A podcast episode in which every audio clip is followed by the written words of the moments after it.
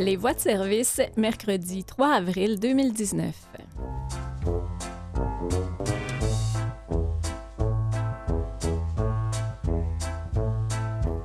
Bonjour tout le monde, Isabelle Falardeau au micro en compagnie aujourd'hui de Daniel Lachance. Bonjour. Et on dit un petit bonjour à notre collègue Serge Bradet qui est toujours en vacances quelque part sur la planète. Aujourd'hui, moi, dans la première partie, je vais euh, partager avec vous l'initiative d'une école primaire euh, de Chicoutimi Nord qui embrasse la culture autochtone dans le cadre d'une semaine interculturelle. Et je vais aussi, euh, avec l'aide d'une ethnologue, Huron Wendat, combattre certains préjugés qu'on peut avoir à l'égard des Premières Nations.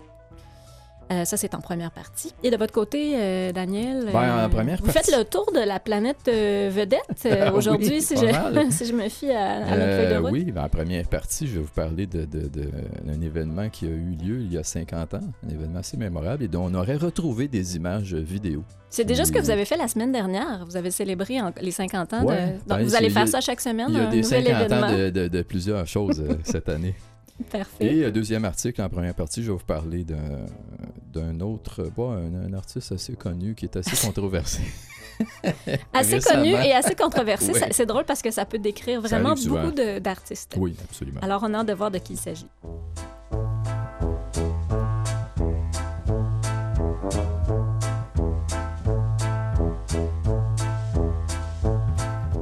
Alors, je commence tout de suite avec cet article que j'ai trouvé sur le site de Radio-Canada, ici Manitoba, qui a été publié le 27 mars. Être autochtone loin des mythes.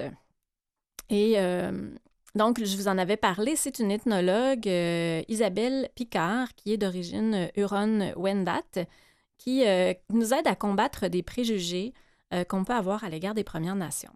C'est à l'occasion de la semaine d'action contre le racisme qui se tenait, qui se terminait la semaine dernière parce que j'allais voir pour savoir euh, la semaine d'action contre le racisme, c'était quand?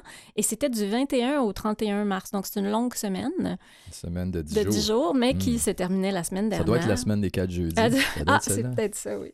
Ou peut-être les deux, en tout cas. Au moins deux jeudis.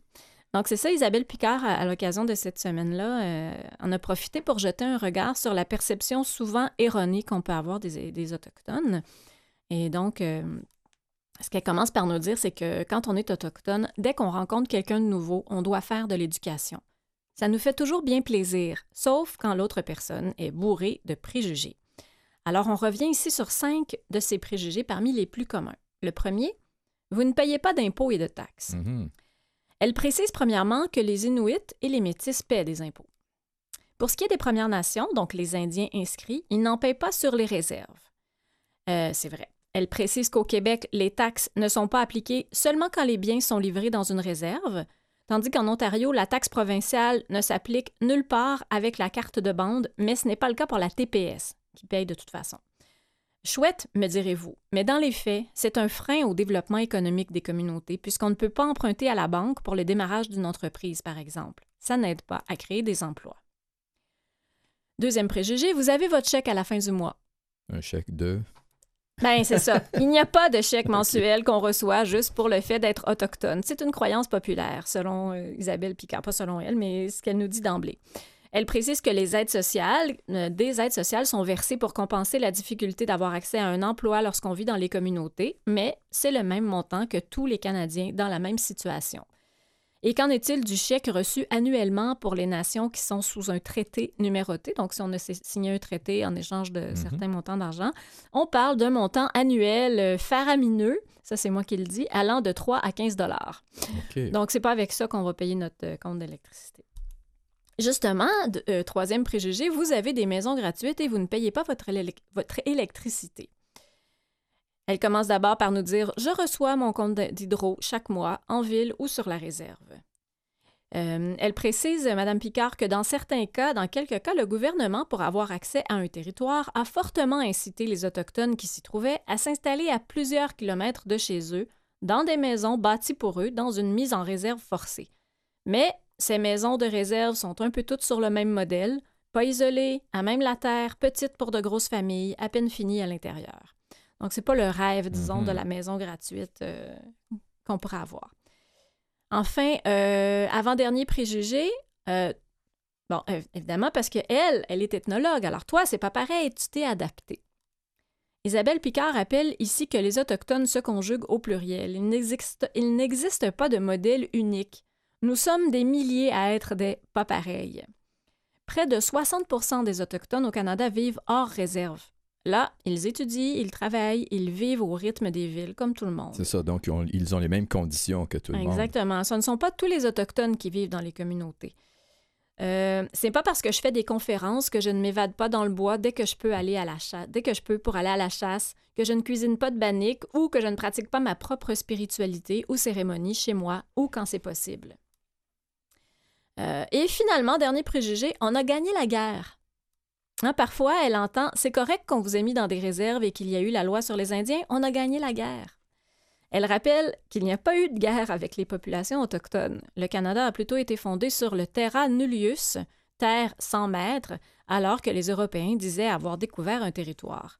Elle ajoute que les Européens ont choisi d'ignorer les primo-habitants des terres canadiennes en les qualifiant de sauvages euh, pour justifier moralement et juridiquement la dépossession du territoire, l'assimilation forcée et, quelque part, la soumission des peuples autochtones. Ainsi, s'il y a bien eu quelques batailles, la notion de guerre, quant à elle, est erronée.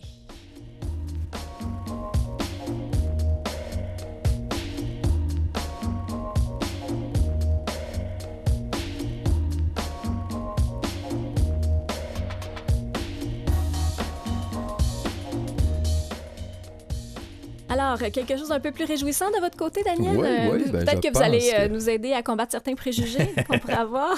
Pour les amateurs du genre, oui, ça peut être Donc, euh, intéressant. dans, la- dans votre chronique euh, hebdomadaire, euh, on fête les 50 ans d'eux. Oui, Cette ben, semaine, cette semaine, euh, un article que j'ai trouvé sur le site euh, lefigaro.fr, des images que l'on croyait à jamais perdues de John Lennon et Yoko Ono au lit refont surface. Oh! Et on ne parle pas de films porno ici, Ah. nécessairement. Des images oubliées ont refait surface dimanche soir aux Pays-Bas de John Lennon et de sa femme Yoko Ono, filmées en 1969 dans le lit d'un hôtel. Et ça, j'avais jamais vu ce mot-là avant. Je n'ai pas pris le temps de valider, là, mais Amstelodamois. Amstel, les, Ah, les ça gens serait qui le- le qualificatif, ouais, euh. Amsteloda- Ah. Amstelodamois. On va Donc, faire confiance au Figaro. je vais le dire juste une fois. Où ils célébraient leur lune de miel en organisant un bed-in. Euh, le couple avait passé une semaine sous les, draps dans sa suite, recevant les journalistes nus dans le lit au nom du pacifisme, créant un scandale médiaco-politique à l'époque. Ces images de l'ancien Beatle et de celles qu'il venait tout juste d'épouser avaient à l'époque fait le tour du monde, mais la deuxième partie en couleur d'un documentaire filmé par des journalistes néerlandais n'avait été diffusée qu'une seule fois peu après le séjour du couple, avant de disparaître complètement dans les archives. Hmm. Le documentaire réalisé en 1969 portait sur les séjours de John Lennon et Yoko Ono à Amsterdam et à Vienne. On voit le célèbre chanteur et son épouse allongés, prendre leur petit déjeuner et fumer des cigarettes en parlant aux journalistes. C'est une époque, hein? Je pense pas qu'on ferait ça aujourd'hui, montrer du monde en train de fumer. Ouais, tout nu, il n'y aurait pas de problème, Pas- pas mais en train de mais en fumer. euh, Ça se fait pas. Non. Le film de 30 minutes aurait fait surface en marge du 50e anniversaire actuellement célébré du bed-in de John Lennon et Yoko Ono aux Pays-Bas. L'hôtel Hilton, qui les avait reçus, a organisé pendant 10 jours des visites de la suite attirant des milliers de fans. La bobine de film avait failli être détruite lors d'un nettoyage des archives de la télévision publique néerlandaise KRO dans les années 1980. Elle a été sauvée in extremis par un employé de l'époque, Jan Hovers. Il y avait un carton avec écrit dessus en grandes lettres Lune de miel de John Lennon, deuxième partie, raconte M. Hovers dans l'émission télévisée News sur. Il y a ple- plein de U là-dedans. On vous fait confiance. C'est une émission télévisée d'Amsterdam. en Amsterdam. Intrigué, il l'a ramené chez lui et rangé à la cave. Pensant qu'il s'agissait d'une copie, il ignorait être en possession d'images uniques. Wow. Il s'avère que j'avais un trésor historique chez moi pendant des décennies. Mark Lewison, un historien des Beatles, s'est réjoui de la découverte. C'est bien lui le documentaire disparu, a-t-il déclaré, interrogé par News Sur. Donc, John et Yoko se sont mariés le 20 mars 1969 à, Gibraltar. Ça fait donc un mois, euh, il y a environ une semaine. Mhm. Une union surmédiatisée à travers notamment ces fameux bed-in. Figure légendaire des Beatles avec Paul McCartney, John Lennon a été abattu par Mark Chapman à New York le 8 décembre 1980. En août dernier, son meurtrier s'est vu refuser pour la dixième fois une demande de liberté conditionnelle. Je me souviens, j'en avais parlé ici. Oui, c'est vrai. Je me souviens Et euh, la chanson qu'on va faire jouer, c'est important de l'écouter attentivement parce que c'est je- probablement une des dernières chansons qui sont signées Lennon-McCartney. Mais on s'entend que c'est vraiment une chanson de John Lennon et il décrit justement euh, cette époque-là, les bed avec. et il Ah, parle ouais. justement du Amsterdam Hilton dans cette chanson-là.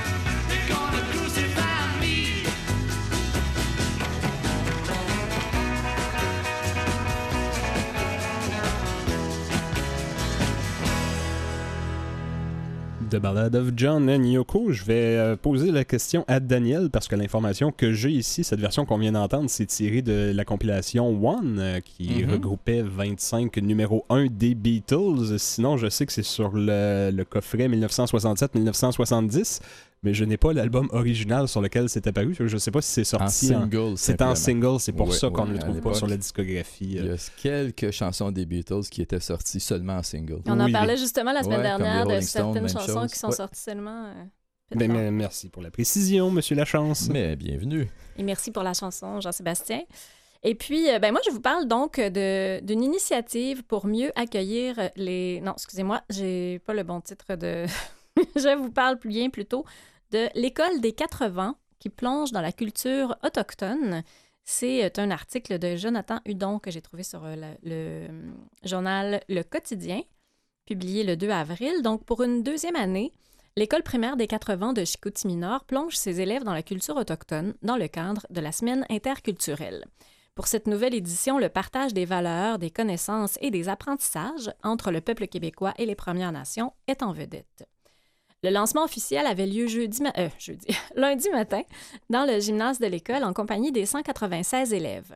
Le dévoilement d'une fresque et la présentation d'une pièce de théâtre animaient les premières heures. L'horaire prévoit des activités thématiques tout au long de la semaine jusqu'à vendredi.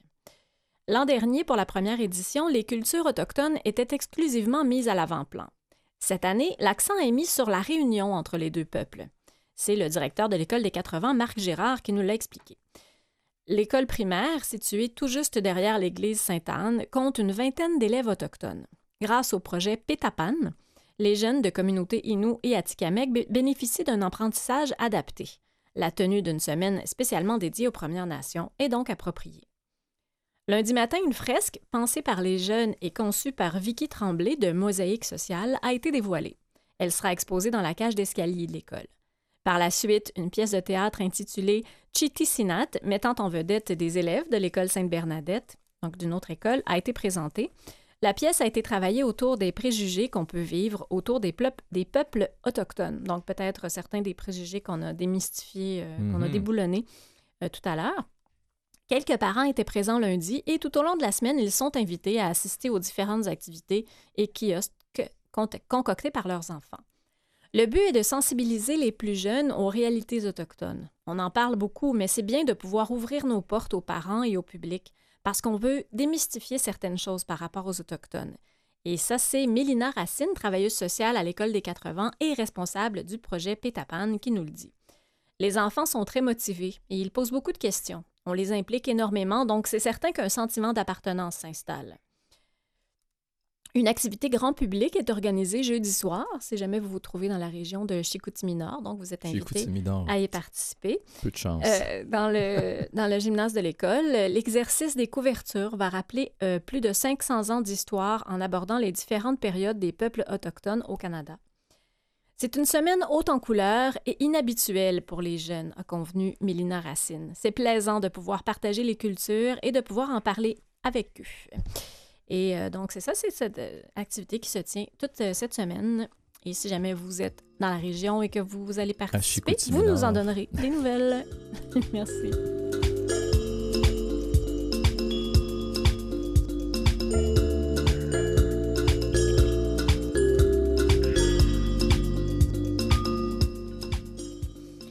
Et donc, cette vedette euh, qui est controversée euh, est très connue. Devinez c'est qui. Ben, moi, je le sais déjà. Mais euh, pour vrai, j'aurais eu l'embarras du choix, je Oui, pense. oui, ben là, euh, Mais c'est quelqu'un dont on a parlé souvent Ah ouais. dernièrement Il y a- il y a à, beaucoup dans l'actualité récemment. Oui. Un autre article que j'ai trouvé sur le site euh, lefigaro.fr. Michael Jackson sera toujours célébré au Rock and Roll Hall of Fame malgré les polémiques. Mm. Depuis la polémique suscitée par le documentaire Leaving Neverland, Michael Jackson ne cesse de tomber de son piédestal. Statue déboulonnée, vente en recul, morceaux bannis des ondes, l'image du roi de la pop pourrait ne jamais se relever des accusations d'abus sexuels et de pédophilie dont il fait l'objet. Qu'importe, le Rock and Roll Hall of Fame a décidé de conserver l'éternel roi de la pop au sein de son panthéon. Dans un communiqué euh, rapporté par le magazine Pitchfork, le Panthéon de la musique pop-rock ne retirera pas les objets à la mémoire du chanteur de son musée de Cleveland. Un des représentants a confié à Pitchfork que Michael Jackson a été intronisé comme membre du Rock and Roll Hall of Fame avec les Jackson 5 en 1997, puis en tant qu'artiste solo en 2001, donc deux fois, c'est quand même... Quand même. C'est pas un record, là, il n'est pas le seul, mais c'est quand même assez remarquable. Ouais. Comme tous les artistes présents ici, il a été reconnu pour son excellence musicale et son talent et a été élu par un jury composé d'historiens, de musiciens et de professionnels de l'industrie musicale. Il n'y a pas de raison que cela change, ajoute-t-il. Et la question revient souvent, hein, certaines personnes, des cinéastes par exemple, est-ce qu'on Mhm. devrait quand même considérer Oui, par leur œuvre? Est-ce qu'on devrait euh, les bannir Allen complètement? ou, euh, Il y a même des, des- des cinéastes dont le nom euh, était utilisé pour des noms de rues. Le- les noms de rues ont été changés, en tout cas. Des fois, ça bon, peut on a même loin, eu ça. un gala hein, qui a changé Oui, de nom un ici gala qui a euh, changé de nom. Québec. Dans le même ordre d'idées, les responsables des musées Tussaud ont récemment déclaré qu'ils ne pensaient pas retirer pour le moment les 13 statues de cire de l'interprète de thriller présentes à l'international. Depuis la sortie du documentaire Leaving Neverland, de nombreuses célébrités, marques et institutions ont appelé à boycotter le roi de la pop. Certaines stations de radio québécoises ont pris la décision radicale de ne plus diffuser ces chansons sur les ondes. Dans les jours qui ont suivi Leaving Neverland, la diffusion radio des titres du roi de la pop a également chuté de 13% Alors qu'il Mm. était en tournée au mois de mars, Drake a retiré le morceau Don't Matter to Me de sa setlist. Le titre paru dans l'album Scorpion en 1900. en 1900. 2018, 1918, ça ferait loin pas mal, Oui, un peu. reprend quelques lignes vocales enregistrées par Michael Jackson en 1983. Et les créateurs des Simpsons, eux, ont décidé de supprimer un épisode diffusé en 1991 dans lequel Michael Jackson prêtait sa voix à un personnage. Ça va loin, là, Ça, ça va très, très loin. quand même. Là. Oui. Ça- on peut peut-être Oui. presque dire que ça dérape. La marque Louis Vuitton a même effacé les références à l'artiste dans sa collection automne-hiver 2019-2020. Je n'ai pas vu le documentaire encore, mais il me semble que c'est des faits qu'on connaissait déjà depuis C'est longtemps. ça qui arrive. C'est c'est exactement ce que j'étais en train de me Ouais, dire. Seulement un documentaire a cet effet-là. Je On le sais pas, c'est une question déjà, de mais là, timing. coup- mais ouais, bon. c'est qu'il y a eu, il y a eu MeToo qui Ouais, est moi il y a une que- en tout cas, là, mais je sais pas jusqu'où Ouais. ça va aller, mais voilà, des répercussions assez importantes. Merci, Daniel.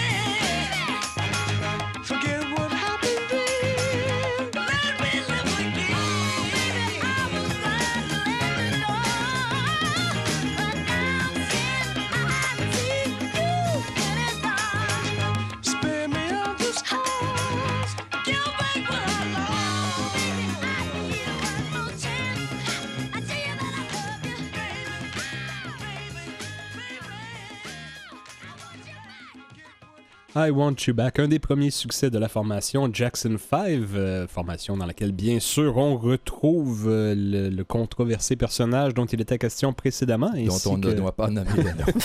Ainsi que sa fratrie euh, Jackie Toriano, alias Tito. Euh, German et Marlon, et la voix principale était bien celle de Michael Jackson, pièce qui date de 1970. Michael Jackson avait environ 11 ans à l'époque. On se faisait des commentaires hors ondes sur euh, les paroles qu'il chante de, Oui, de- de ce euh. petit garçon de 11 ans qui, qui regrette de, de ne plus être avec sa blonde et tout ça. là. Peut-être que c'est ça qui a influencé tout le reste de Voilà, sa vie. ça, ça a Voilà. scrappé son... Il s'est dit que c'est correct à 11 ans. De... Et voilà. Alors, euh, ben oui, mais moi, je me posais la question tout à l'heure parce qu'on bon, on parlait de, de, de, de ces chansons qui sont bannies des Mhm. ondes. Euh, peut-être qu'on devrait peut-être on devrait décider une fois pour toutes, est-ce qu'il est coupable, est-ce qu'il n'est pas coupable? Puis Mhm. s'il est coupable, ben, qu'on prenne Actuellement, c'est pas qu'on un qu'on les fasse jouer ces chansons-là, puis au lieu de donner l'argent à, à son, euh, à sa succession, ben, qu'on donne l'argent aux victimes. Puis Ouais, comme ça, ça, ça ça, nous permettrait d'écouter ces chansons, mais avec une bonne Ouais, Mais conscience. effectivement, actuellement, c'est pas un procès, c'est Mais seulement c'est un ça documentaire. C'est voilà, un. on part en- Comment on appelle ça? C'est un procès dans l'opinion publique. Mhm. là, euh, C'est la nouvelle euh, mode. Avec voilà. les réseaux sociaux, c'est souvent comme ça. Mm. Et Il y a quelque chose que j'ai trouvé euh, par hasard et euh, c'était dans le- le- la presse plus, dans la section art, euh, qui avait été publié le 22 mars. Le spectacle que Michel Pagliaro devait donner avec l'Orchestre symphonique de Montréal les 3 et 4 avril, donc ce soir et demain, Oui. a été annulé. A Ben annoncé l'OSM. Oui, programmé depuis plus d'un an, ce spectacle du rocker de 70 ans faisait partie de la série OSM Pop. On connaît, il y a Oui. plusieurs... Mais ça semblait tellement une bonne ben idée. oui, Pagliaro. dirigé par le chef Simon Leclerc. Cette série existe depuis plusieurs années. On a pu y voir autant Mika que les Cowboys fringants ou Bruno Pelletier. Mais c'est la première fois qu'un spectacle est annulé.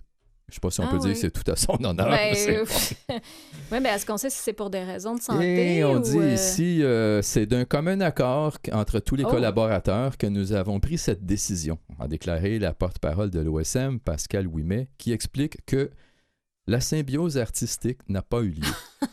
c'est une façon polie de dire que, regarde, ça ne Ouais, marche pas. Je ne sais pas exactement quoi. C'était juste vraiment mauvais, puis ils se sont dit, on peut Et pas aller sur scène ils avec ont ça. peut-être bien ou essayé. Ils étaient, ils étaient trop en chicane l'un Je contre sais pas. l'autre. Et on dit, euh, pourquoi avoir attendu si longtemps ça. avant de faire l'annonce? C'est une situation où tu ne peux pas tirer la plug tout de suite, explique Pascal Ouimet. c'est une collaboration qui demande beaucoup de travail, ça j'en doute Ah, aucunement. c'est clair. c'est de la création à 100%. On réunit des gens et la chimie artistique n'a pas eu lieu. Et du côté de l'agence Prest, qui représente Michel Pagliaro, on n'a pas voulu commenter la situation pour le moment. Les détenteurs de billets pourront les échanger sans frais ou être remboursés en joignant le service à la clientèle de l'Orchestre symphonique de Montréal. Donc, ceux qui s'attendaient de voir Pagliaro avec l'OSM, ce sera peut-être pour une prochaine fois. Cette fois-ci, ça n'a pas fonctionné. Ah, ben, c'est très dommage, mais euh, voilà, choses qui arrivent. Ça peut pas toujours marcher. Eh ben, c'est ce qui met fin à la première partie de votre émission Les Voix de service. On vous retrouve avec d'autres sujets après une courte pause. À tout à l'heure.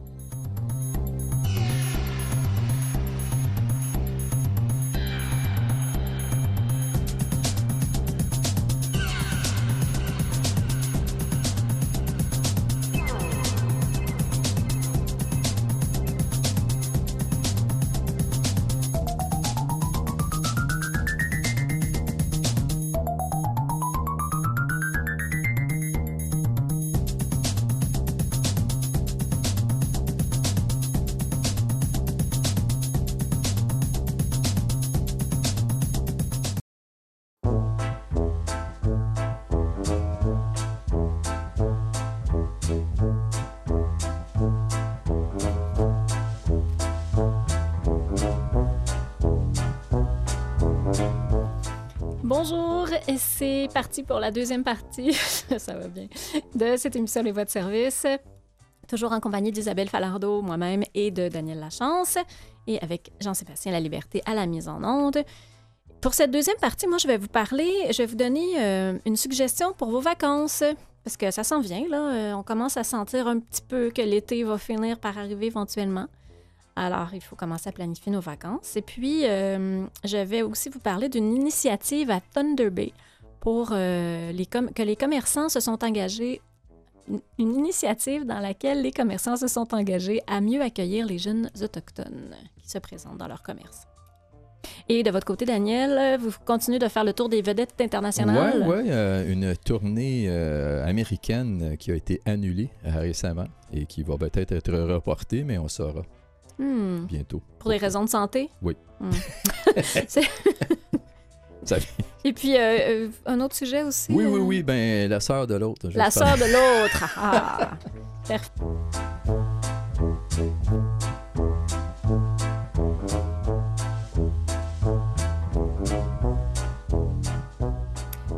Alors voilà, si euh, jamais vous avez envie euh, ben, de prendre des vacances chez les Inuits, c'est possible. Chez les Inuits de la mer, c'est le titre d'un article d'Alain Demers que j'ai pris dans le Journal de Montréal et qui a été publié le 30 mars. Unamen Shipu, c'est le nom d'une communauté Innu de Milam, passer Natashquan à l'est de Kegaska, là où s'arrête la route 138 sur la basse côte nord. De cette dernière localité, donc de Kegaska, un traversier, le Bella des Gagnés, nous amène donc à Unamen Shipu, un trajet de plus de 4 heures.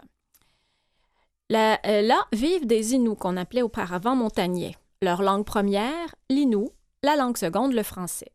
Des séjours y sont maintenant organisés, ce qui facilite les choses pour les repas, l'hébergement et l'exploration. En bordure de mer, le territoire criblé d'îles est immense et inaccessible sans guide ni embarcation motorisée. Première nuit, on loge au motel Madame Ruby.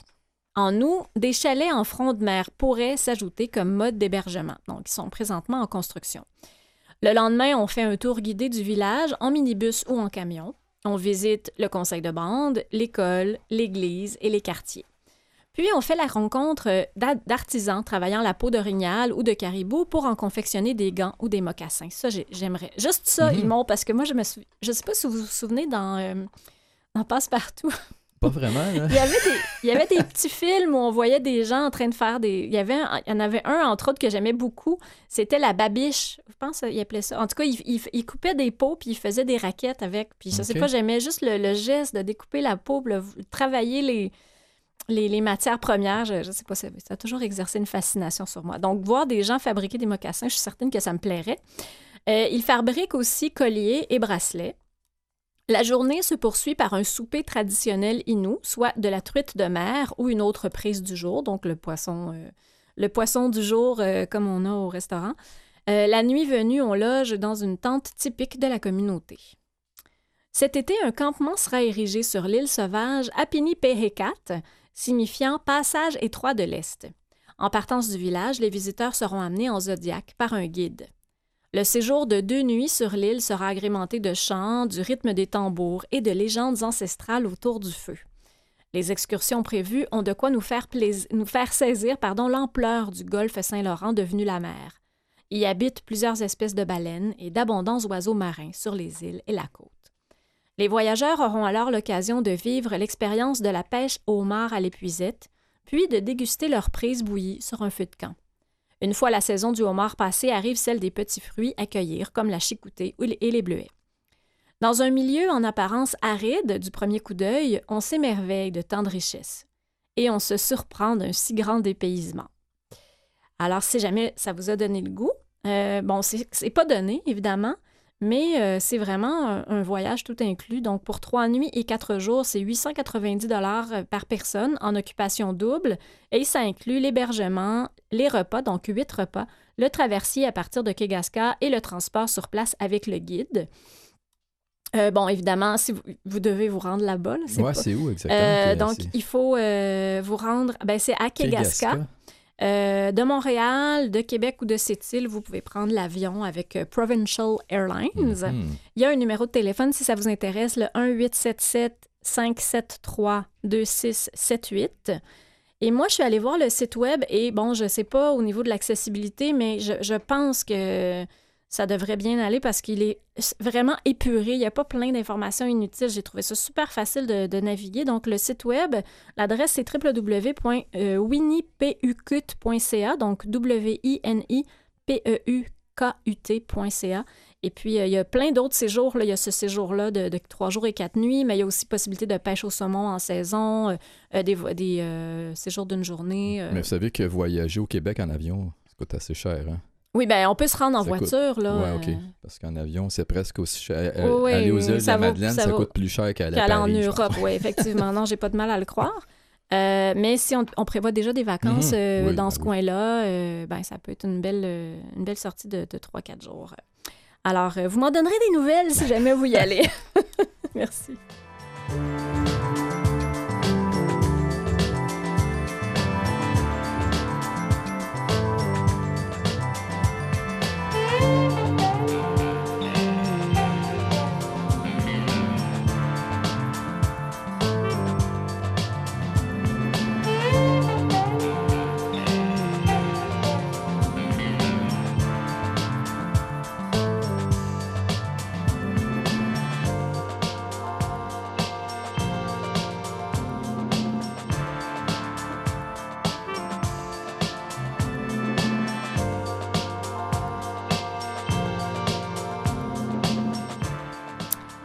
Alors donc, euh, vous nous parlez de cette tournée qui a été Oui, annulée pour des raisons de santé. Encore une de ces vieilles ve- vedettes vieillissantes. Vieille vedette. vieille, vieille, vieille et vieillissante, ça, Ouais. c'est, euh, c'est- un peu... Vous, c'est vous très- avez sûrement deviné c'est qui parce qu'on en parle beaucoup euh, dans les journaux euh, Ouais. récemment. Sir Mick Jagger va subir une opération au cœur. Euh, la tournée des Rolling Stones est annulée. Mais il n'est pas si vieux que ça, M. non, Jagger. là. Il a pas- 75 ans. C'est ça, il n'y a pas 80 C'est juste encore, parce que c'est toujours surprenant de le voir bouger comme ça, sur la scène pendant Oui. presque deux heures. Ça, Oui. c'est, ça, c'est quand même assez impressionnant. Baptisé No Filter, la tournée du légendaire groupe de rock prévue entre avril et juin au Canada et aux États-Unis n'aura finalement, finalement pas lieu. En cause, l'état de santé fragile du rocker de 75 ans, une de ses valves cardiaques doit être remplacée. Hi, les ça me semble assez majeur comme Je ne sais opération, pas ça. exactement si c'est grave ou... Ben oui, remplacer une valve, opération j'imagine que c'est vraiment... À cœur ouvert, autrement Ouais, dit. J'imagine qu'on remplace une valve, c'est qu'on met une valve artificielle. Donc, les membres du groupe ont tenu à apporter leur soutien à leur acolyte. Coup dur pour les fans des Rolling Stones. Ben oui. La tournée des Rolling Stones avait d'abord été repoussée en raison de l'état de santé de Mick Jagger. Les raisons précises n'avaient pas été divulguées. Un bref message avait alors été posté sur Twitter de la part du groupe. Les médecins ont dit à Mick qu'il devait se remettre complètement avant d'espérer pouvoir revenir sur scène le plus tôt possible. Je sais pas, le plus tôt possible, ça peut représenter quoi, une opération au cœur? là? C'est quand même pas Ben, deux, trois non, semaines. là, c'est ça, ça doit être une sûrement. longue convalescence. Et euh. à cet âge-là, comme vous le mentionniez tantôt, je suis pas sûr qu'on peut attendre bien Mais des c'est-à-dire années que non plus. plus on vieillit, plus on se met, on, on met de temps à se remettre. Donc, euh, Mais on apprend Ah. ce lundi 1er avril. Je me suis demandé si c'était un poisson d'avril, mais bon, ouais. ça a l'air que non. On apprend ce lundi 1er avril que le rocker de 75 ans va subir une opération du cœur à New York pour remplacer une valve cardiaque défectueuse selon les informations du Drudge Report. Il n'y aura finalement pas de tournée des Rolling Stones initialement prévue aux États-Unis et au Canada. Je pense qu'il y avait seulement une date au Canada, mais quelque part en Ontario. La santé du papy rocker inquiète depuis un petit moment, mais il a tenu à rassurer ses fans. Je vais travailler dur pour être de retour sur scène le plus vite possible. Et ajoute, je suis tellement désolé pour les fans qui avaient acheté leurs billets. Je déteste vous laisser tomber de cette façon. Je suis dévasté de devoir reporter la tournée. Encore une fois, toutes mes excuses. Keith Richards, que l'on retrouvera à la guitare dans le prochain Star Wars, ça, Ah la première fois Ben, que j'en entends ça. parler, apporte ouais. son soutien à Mick Jagger sur Twitter. Une grosse déception pour tout le monde, mais il faut prendre soin de certaines choses et nous verrons bientôt. Mick, nous sommes toujours là pour toi. De son côté, Ron Wood, qui est l'autre guitariste, a tweeté Mick, tu nous manqueras durant les prochaines semaines, mais on a hâte de te revoir très vite. Ils sont quand même euh, très optimistes, ces gars-là. hein? Ben, C'est-à-dire qu'eux, ils vont pouvoir le revoir peut-être dans les Ouais, prochaines ouais. semaines. Sûrement. Peut-être euh, qu'il va pouvoir pratiquer euh, sur Ouais, son lit. Sur la scène, euh, je suis Mais un sur peu, scène, euh, ça devrait être un peu plus long. Merci pour vos messages de soutien. Cela nous touche beaucoup. Baptisée No Filter, la tournée des Rolling Stones devait débuter au stade Hard Rock de Miami, en Floride, le 20 avril prochain et s'achever au Burles Creek Even Grounds d'Ontario, au Canada, le 29 juin. Au total, 17 dates étaient prévues. Ce n'est malheureusement pas la première fois qu'une tournée des Rolling Stones se voit annulée. En mars 2014, le groupe de rock s'était vu contraint d'annuler leur tournée en Australie et en Nouvelle-Zélande après le suicide de Ren Scott, qui Ouais. était alors la compagne de Jagger. Et Mhm. je me souviens, en 1998, ça c'était pas leur faute, les Stones ils devaient venir jouer en janvier au stade olympique et c'était le verglas en 1998. Ah, oui. Le toit avait déchiré oui, oui. une des nombreuses fois. Mais oui, Et la tournée n'avait pas été annulée, par exemple. Le, le concert n'avait pas été annulé. Il avait été reporté en avril au Centre Bell, qui était le Centre Molson, je pense, à l'époque. Probablement, Et oui. je me souviens, j'y étais, j'y étais allé. Vous étiez là? Oui, parce que je me Ah. disais, ah, écoute, ils sont vieux, ces gars-là, c'est en 50 C'est peut-être la dernière C'est peut-être la dernière chance. c'était en 98. Il y a 20 ans. Ça fait 21 ans de cela. Voilà.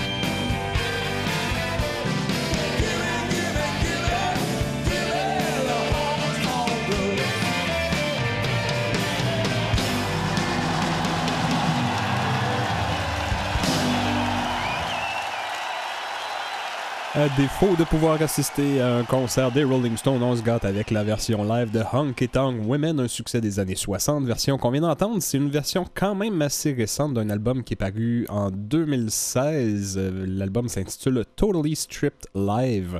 Donc c'est euh, un des nombreux albums en spectacle de Rolling Stones.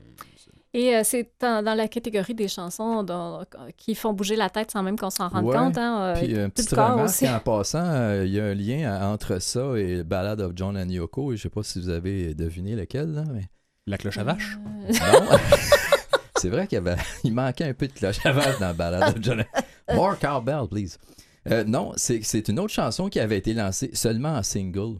Ah oui. Tonk Woman, euh, Tonk Women, parce que c'est fini avec un E. Oui, oui, oui. avait été lancé seulement en single. On peut l'avoir sur euh, certaines compilations, là, More Hot Rocks, des trucs comme ça, mais au départ, c'était seulement euh, une version single. Voilà. Comme Et merci beaucoup. On va encore se coucher moins, nono. Et euh, moi, je vous parle. Connaissez-vous le géant endormi? Non? Non? Alors, c'est un, c'est une impressionnante. au bois dormant. C'est, un préambule à l'article que je vais partager avec vous. C'est une impressionnante formation rocheuse qui est visible en face de Thunder Bay depuis le sentier transcanadien. Et c'est le géant endormi euh, qui tire son nom d'une, son origine d'une légende Ojibwe. Les Ojibwe vivaient sur l'île Royale. Le dieu des profondeurs, Nana Bijou, confia le secret de l'emplacement d'une mine d'argent au chef. Mais à une condition, ne pas révéler cet emplacement à l'homme blanc, sans quoi Nana Bijou serait changé en pierre. Et euh, malheureusement, ben, c'est ça qui est arrivé. hein, il a été changé en pierre parce que. Là, je vous raconterai pas. Ça, c'est un article que j'ai trouvé euh, qui, date de 2017, Le géant endormi, légende Ojibwe. Euh, donc, euh, il y a un article au complet, si vous voulez.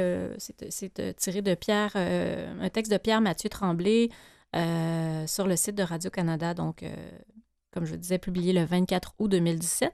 Mais c'est parce que j'ai découvert l'existence de ce géant endormi euh, de, de Thunder Bay en lisant l'article que je vais partager avec vous. Une initiative pour mieux accueillir les jeunes autochtones. C'est un article qui a été publié le 31 mars. Donc, un nouveau projet euh, nommé Wake the Giant, Réveiller le géant, demande aux entreprises et magasins de Thunder Bay d'installer des panneaux indiquant qu'ils sont un espace sûr pour les Autochtones.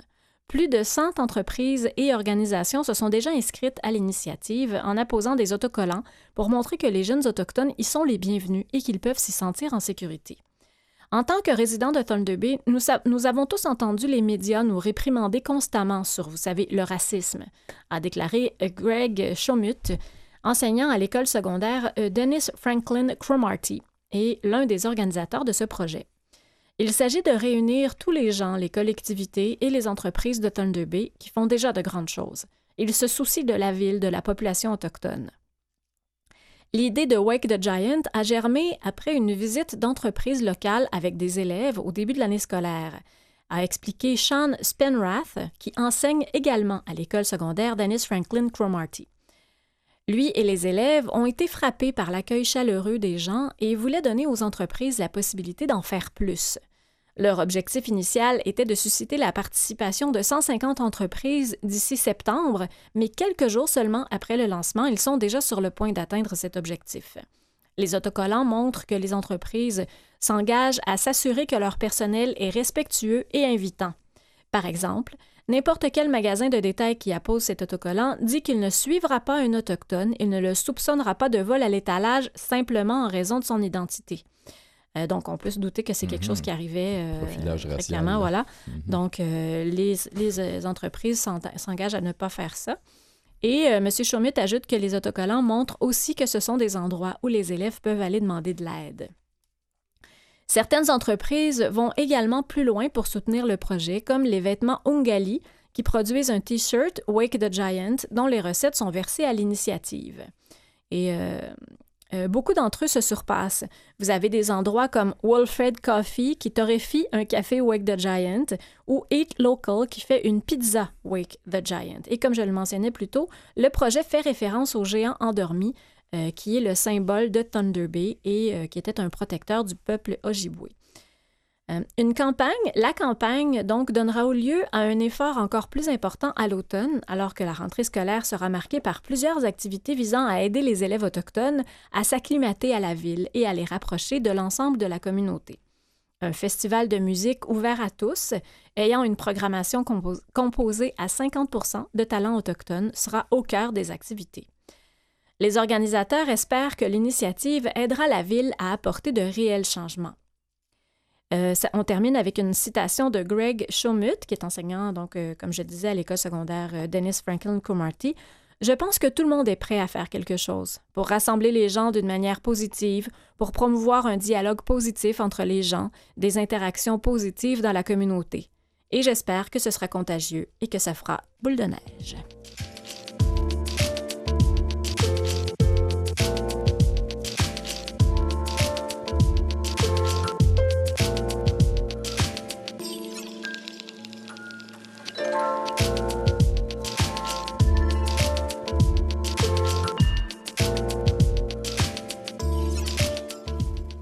Alors, on est rendu à la sœur de l'autre. Ouais, ouais.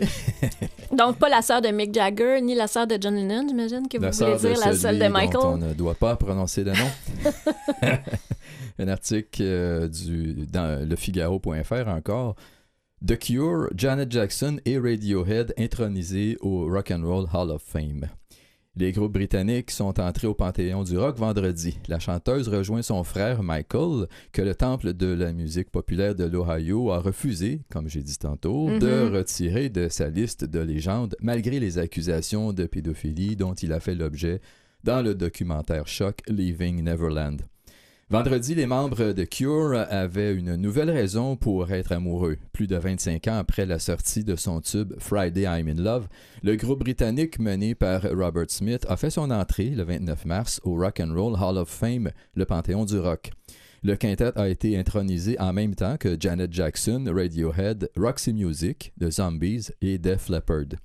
La légende américaine folk rock Stevie Nicks est quant à elle devenue la première femme à être sacrée deux fois par le célèbre temple du rock et de la musique populaire. On- tantôt, on, On, disait que c'était arrivé plusieurs fois à des Ouais. hommes, mais là, c'est la première Et voilà. Stevie Nicks, où elle avait déjà été honorée en tant que membre du groupe Fleetwood Mac. Ah oui, oh mon Dieu. Oui, je- saviez mais oui, pas, hein, j'oubliais c'est qu'il y avait une femme dans ce groupe. Mais- deux même. Un concert de gala donné au Barclays Center de New York a célébré les sept entrants pour l'année 2019 dans le Rock and Roll Hall of Fame, qui n'admet que les artistes ayant enregistré leur premier album il y a au moins 25 ans. Ah. Donc, Janet Jackson, ça la rajeunit pas. Là. Non, ça, non. La liste des heureux élus avait été dévoilée en décembre. Stevie Nicks a ouvert le show en interprétant Stand Back, arborant le châle original qu'elle portait dans le fameux clip vidéo de la chanson.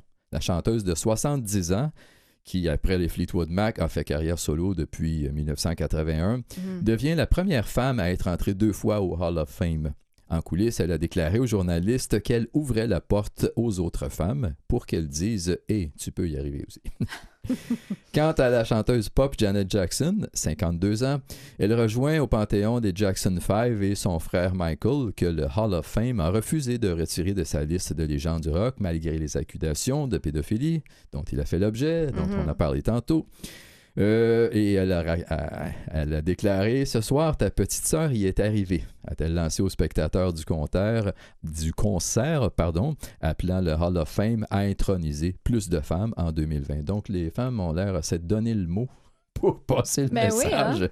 Tant Mais peut-être que ça mieux. prend plus de femmes dans le rock en premier. Si, si euh, ils veulent en avoir plus dans le Hall of Fame, il faut commencer par faire partie du groupe. Voilà. L'inclusion de Janet Jackson démontre la volonté du Hall of Fame de ne pas se cantonner au rock stricto sensu. Il a notamment déjà accueilli plusieurs rappeurs ou artistes issus du folk, du reggae, de la soul et du RB. Fait rare, Janet Jackson a refusé toutefois de chanter. Plusieurs médias américains ont attribué ce refus au fait que le concert était retransmis par le réseau HBO qui avait diffusé le documentaire Leaving Ne- Neverland sur son frère. Je ne sais pas si c'est ça la raison, mais ça se pourrait. Si on, peut, Ben, on veut euh, bouder un peu le- les traîtres. C'est ça, ça expliquerait peut-être un Oui. peu, en tout cas.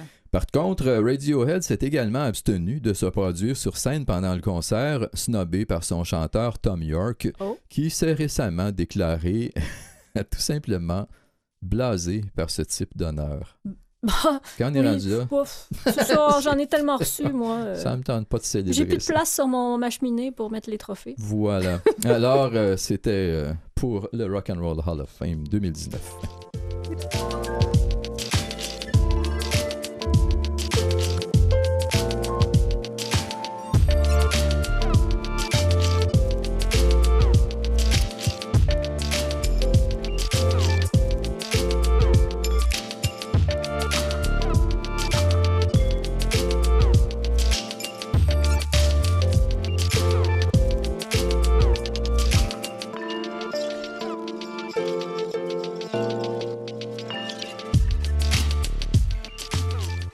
Il reste un peu de temps, alors je vais continuer de vous lire euh, un peu sur euh, le géant endormi. Donc, je vous disais qu'il fallait pas qu'on révèle euh, l'emplacement à l'homme blanc, sans quoi Nana Bijou serait changé en pierre. Les Ojibwe vont utiliser l'argent pour fabriquer des armes, des outils et des bijoux, et leurs ennemis, les Sioux, ont tenté de connaître l'emplacement de la mine, mais même sous la torture, les guerriers Ojibwe n'auraient pas parlé. Un espion Sioux fut alors envoyé chez les Ojibwe et apprit l'emplacement de la mine. Il s'y rendit de nuit et ramena quelques pierres d'argent pour prouver qu'il avait accompli sa mission. En retournant dans sa tribu, il s'arrêta dans un poste de traite pour se procurer de la nourriture. N'ayant pas de fourrure à, échanger, il paya avec l'argent de la mine. La cupidité des Blancs s'éveilla alors. Grâce à l'eau de vie, ils parvinrent à convaincre le Sioux de les conduire à la mine à Silver Islet. Une tempête survint alors que leur canot s'approchait de l'emplacement. Les hommes blancs se noyèrent. Le Sioux fut retrouvé à moitié mort. Bref, il a été transformé en pierre grâce à, à cause de cette cupidité. Et c'est ce qui met fin à l'émission d'aujourd'hui. Et euh, ben nous, on vous dit, euh, on- je dis merci à Jean-Sébastien la, la Liberté à la mise en onde et aux choix musicaux. Merci beaucoup, Daniel Lachance. Et euh, moi-même, Isabelle Falardeau, ben, je vous dis à la semaine prochaine. On, sera encore prochaine. à deux et ce sera plein d'autres sujets. On fera le tour du monde. Voilà. Bonne journée. Au revoir, bonne journée.